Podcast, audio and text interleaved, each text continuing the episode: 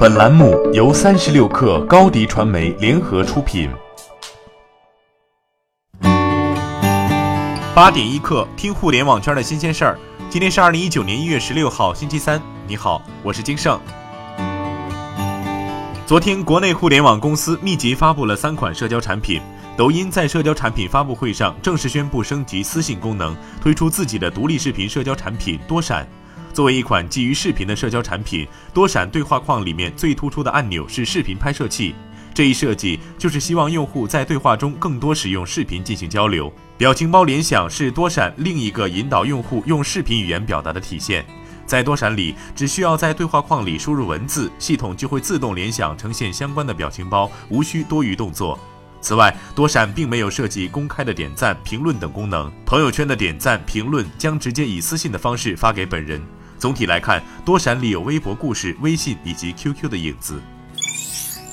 快如科技昨天发布了聊天宝1.0版本，主要特点包括可将语音转换为文字，支持多设备同时登录，设置熟朋友、生朋友、专属表情包、无战队分享以及附近的缘分等功能。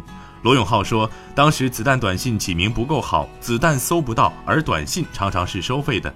此次更新，子弹短信将改名聊天宝，图标为带笑脸的金元宝。另外，一月二十五号，聊天宝将推出更新版本，用户可自主选择将图标改为金元宝或原图标。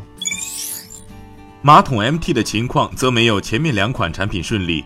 快播王鑫的社交新品马桶 MT 官网发文称，由于体验的用户过多，超过服务器负载，导致短信验证码无法获取，产品无法正常使用。目前团队正在扩容服务器，优化服务。此前，马桶 MT iOS 下载链接被发现已经被关停，官网也无法进入。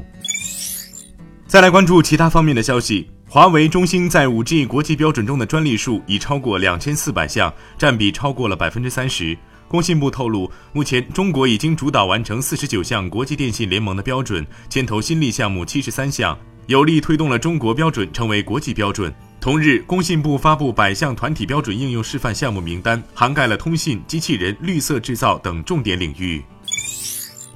汽车之家遭多家汽车经销商集团封杀一事持续发酵，股价已经连续两个交易日大幅下跌。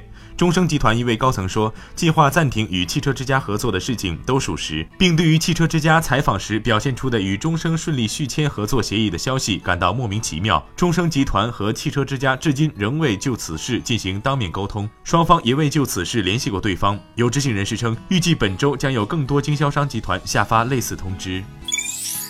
滴滴出行官方公众号表示，新一期的公众评议会昨天正式上线，探讨乘客坐网约车是否需要实名认证话题，广泛听取意见建议。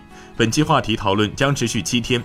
滴滴表示，讨论的结果与观点将为滴滴平台治理和安全保障提供重要参考。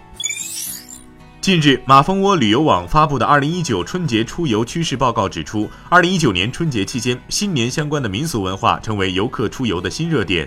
故宫旅游热度同比增长百分之一百二十六。二零一九年，国内的热门目的地分别为北京、广州、上海、成都、重庆、厦门、三亚、西安、哈尔滨和杭州。八点一刻，今日言论。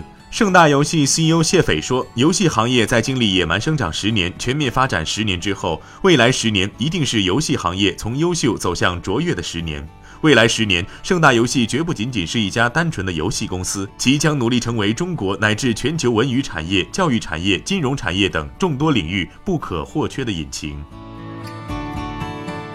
好，今天咱们就先聊到这儿。责编：彦东，我是金盛。八点一刻，咱们明天见。